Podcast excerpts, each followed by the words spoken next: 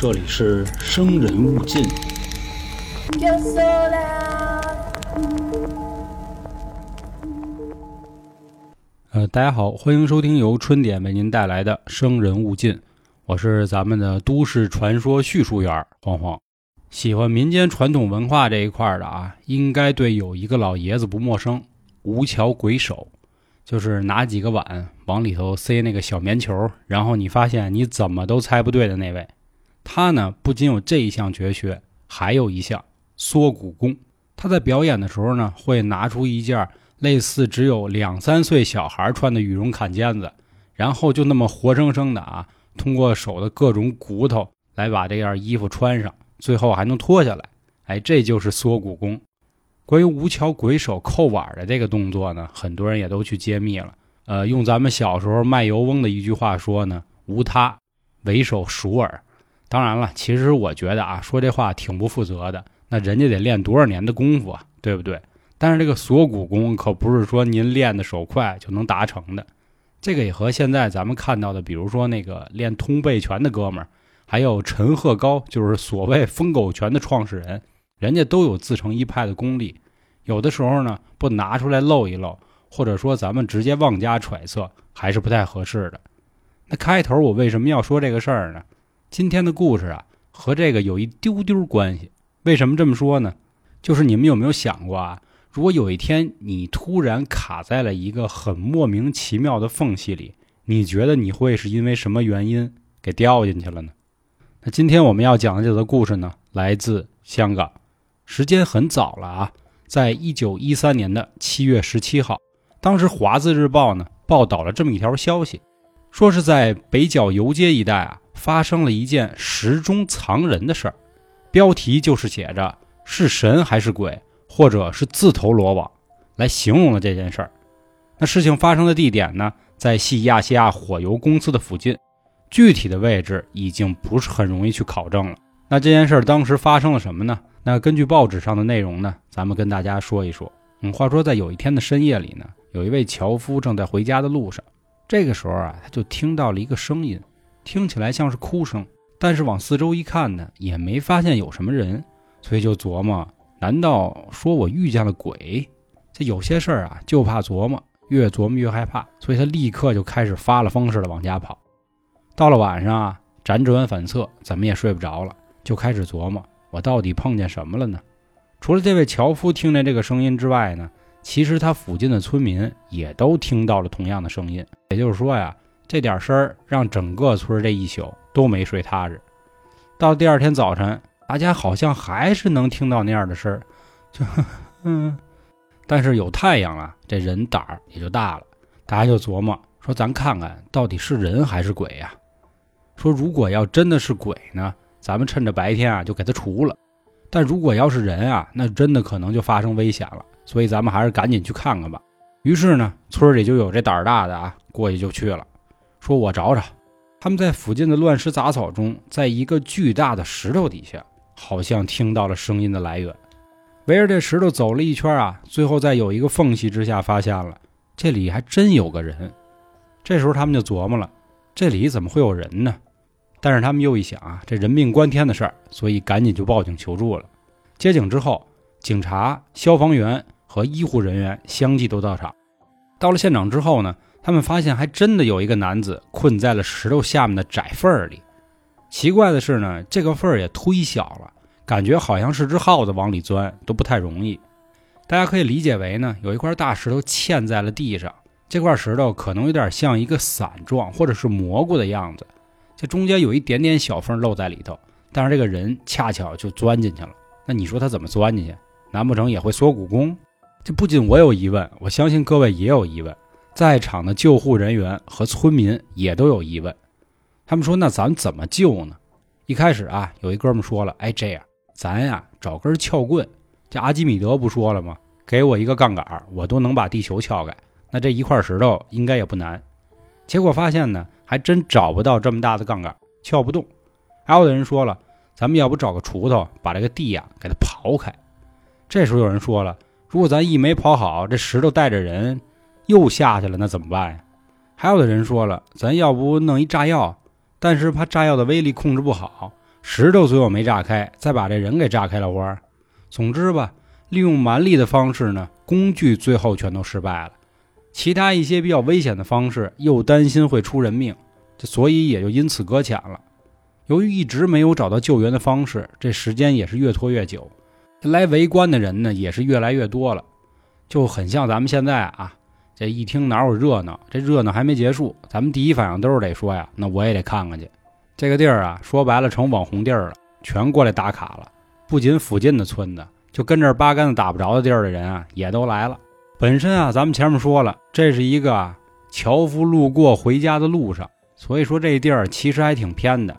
这一下因为来了这么多人，晚上连探照灯都不用开了，可以说是灯火通明。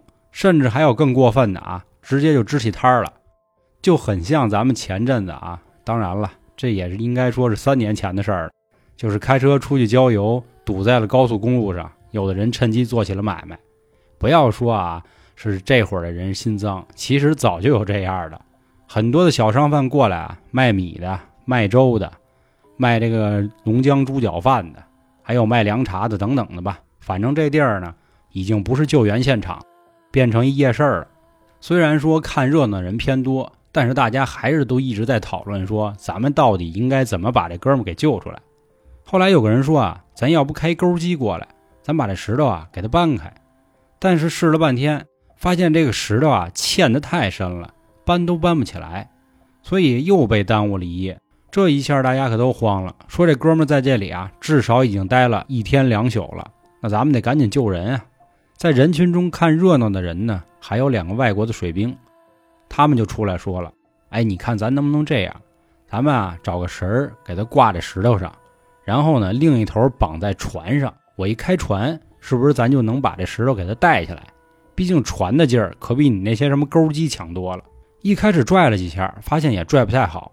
后来又有人说了，你看这块石头上啊是有纹理的，咱们顺着这个纹理啊，想办法把石头给带碎，这样不也行吗？哎，这帮水兵呢，又重新对这个石头进行了一下处理，又回到了船上，花了个把小时的功夫吧。还真把这男的给救出来了，医护人员也是赶紧查这种心肺功能啊，看看有没有脱水，或者看看有没有什么其他的问题。不幸中的万幸，这事主啊只是有一点轻微的皮外伤，其他的任何都没问题。但是事后这个人就被送到了精神病医院。那这又发生了什么呢？在整个的搜救过程中，虽说他一直被大石头压着，但是咱们前面说了啊，还是有个份儿的。所以很多人生怕他有健康问题，所以也会往里头递水啊、递吃的，能让他维持生命。但是他总是拒绝。一开始呢，大家就说啊，我要不弄个绳儿给你拉出来，就是还没有那么多人的时候，他也一直拒绝。那意思说你别动我啊，你别动我。反正由此可见呢，整个救人的事儿，虽然从前面的故事来说，可能最大的问题是找不到方法，但实际上最大的困难是在整个的搜救过程中。这位男子一直不配合，并且救出来之后呢，他整个人也是疯疯癫癫的，一直胡言乱语。他说他自己是在附近的太古糖厂上班，那天下午呢，他就感觉不太舒服，然后就跟领导说呀：“我能不能去附近的海边溜达溜达，透透气？”就在海边走的时候呢，遇到两名妙龄少女。这要不说人就是贼起色心啊，就上去跟人聊去了。结果这俩姑娘呢，不但没拒绝他。就还邀请他说，要不怎么着去我们家玩会儿。这个女追男啊，隔层纱，所以男的赶紧就跟进去了。进了家门之后，姐妹也是一直啊上酒上菜，男的也是非常的开心，心说还有两位家人相伴，好家伙，我这出来请假请的太值了。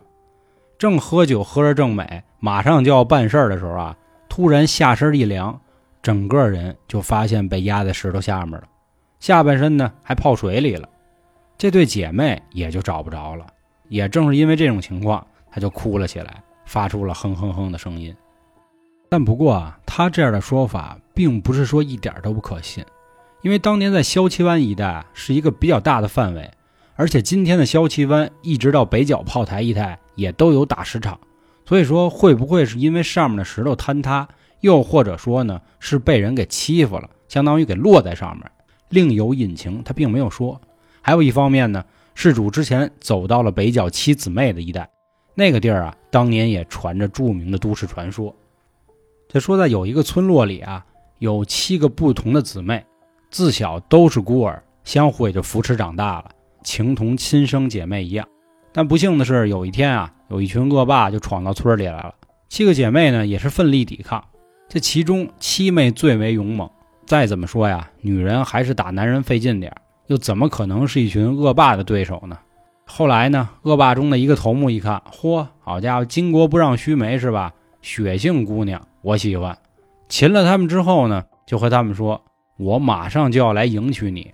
这样吧，给你三天时间，你准备准备，梳洗打扮一下什么的。三天之后，我就请你来做我的压寨夫人。”七个姐妹自知这个事儿已成定局，无力回天，就打算逃跑。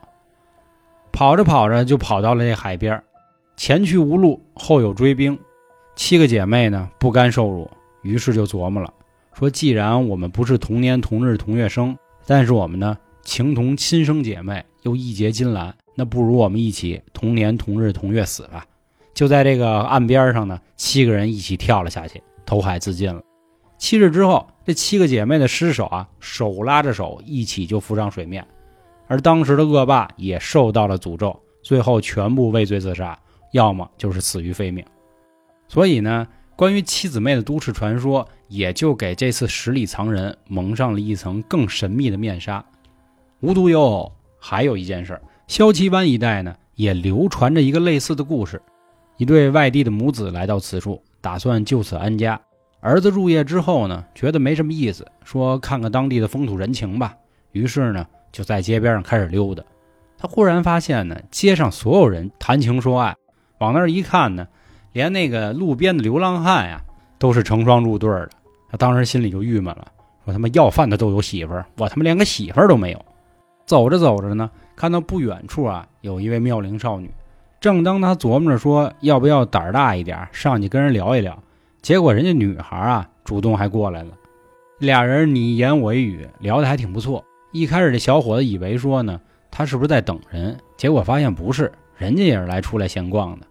越聊越好，这夜呢也越来越深了。后来女孩就说了：“咱也别光在河边走，万一着凉感冒了呢？这样，我带你去个好玩的地儿。”在这路上呢，男孩还见到了啊前所未有的景色，跟他刚才看的那些啊完全不一样。后来他们走到了一处小楼里，女的就把男的给带进去了。进了楼之后呢，也是金碧辉煌，还有那门童招待呢，说：“哎呦，二位里面请。”进去之后啊，他发现这里啊可以说是美女如云，有唱歌的，有跳舞的，还有陪酒的。这女孩晚上她走到了大厅之后呢，这一众人又开始起哄，说：“哟，恭喜二位新人了，是不是晚上就要闹洞房了？那赶紧里边走吧。”这男的啊也被这样的气氛直接就轰到了，拉着女孩啊就找了一间客房往里钻。办完事儿之后呢，就沉沉的睡去了。但是等当男子再睁开眼的时候，他就发现啊，这附近的人啊，并不是昨天晚上他看到的那些，而是附近的一些陌生面孔。在这些面孔之中呢，居然还有自己的母亲。更奇怪的是呢，此时他的身体没有办法移动，原因正是因为他被埋在了一堆石头底下，仅仅只是脑袋露出来，就很像《让子弹飞》里。最后，汤师爷在那些碎银子里的状态。自此，萧奇湾妖女一说也是一传十，十传百了。也正是因为如此呢，大家都说呀，晚上闲的没事啊，别往那地儿跑。其实，以上两个都市传说，你不管是妖女也好，还是异女也行，它其实都说明了一个问题。